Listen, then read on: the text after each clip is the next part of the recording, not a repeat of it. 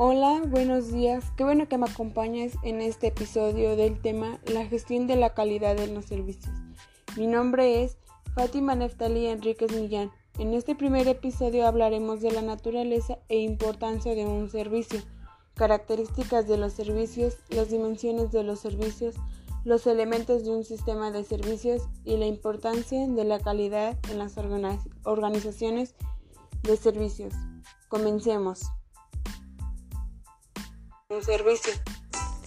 Un servicio es el conjunto de prestaciones que el cliente espera además del producto o del servicio básico, como consecuencia del precio, la imagen y la reputación del mismo. Un bien es un producto tangible que los consumidores pueden poseer físicamente. Un servicio es un producto intangible que involucra un esfuerzo humano o mecánico. En esta dimensión, se deduce lógicamente que no puede poseerse físicamente un servicio.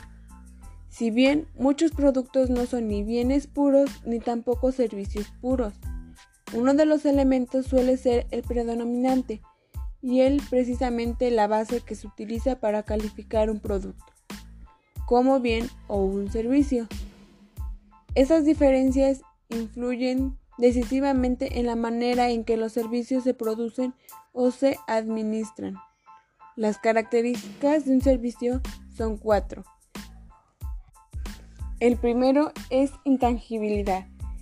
Esta es la característica principal que se distinguió a los servicios de los productos, es que no pueden poseerse físicamente. La intangibilidad es la cualidad de no ser percibido por medio de los sentidos de la vista, del oído, del gusto, del tacto o del olfato. La segunda es heterogeneidad. Se refiere a la inconsistencia o variación en el rendimiento de los seres humanos. La tercera es la simultaneidad entre producción y consumo. En los servicios, la producción y el consumo son simultáneos. Si no hay usuario, no hay servicio. La simultaneidad entre producción y del consumo el servicio se determina que la mayoría de los servicios no pueden prestarse a menos de que el cliente presente directamente involucrado en el proceso de producción. Es el resultado de la característica anterior, es decir, que la capacidad de servicio que se utiliza no puede ser almacenado para uso posterior.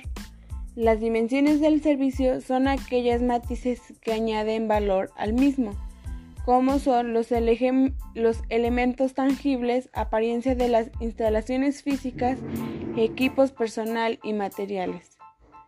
La fiabilidad es la habilidad que posee la empresa para suministrar el servicio prometido de forma fiable, segura y cuidadosa. La capacidad de respuesta, disposición de ayudar a los clientes y proveedores de un servicio rápido.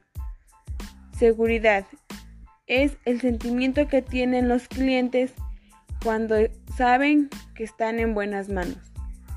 Empatía es la capacidad que tiene una persona para ponerse en el lugar de otra, es decir, ponerse en los zapatos del cliente. La servución alrededor de la palabra servicio únicamente giran dos conceptos claves, como servir, que es acción, servicio, el resultado de la acción de servir quedando un vacío para la producción de servicio. Ante este vacío, los, teóricos Pierre Eigler y, Eric Langersch propusieron un neologismo. Los elementos de un sistema de servicio son el primero es para la producción de un servicio.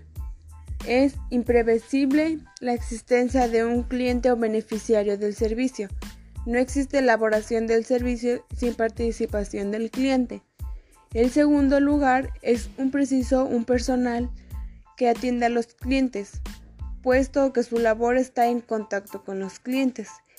El tercero se necesita también ya que tiene elementos materiales como muebles, ordenadores, impresoras, teléfonos, edificios, decoración, etc.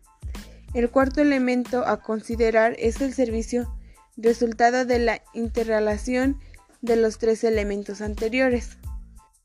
5. El sistema de organización interna es la parte no visible de la empresa de servicios para el cliente, así como el personal en contacto y su soporte físico son las personas visibles. El último elemento que interviene en la ejecución son los, los demás clientes y por último la importancia de la calidad en las organizaciones de servicios. Las organizaciones de servicios deben determinar qué beneficios esperan recibir los clientes. Las organizaciones de servicios deben de determinar qué beneficios esperan recibir los clientes y de procurar producir los servicios que pueden colmar y si es posible exceder sus expectativas. Un servicio de calidad rara vez pasa desapercibido, pero en la prestación de servicios de calidad lo más difícil es pasar del dicho al hecho.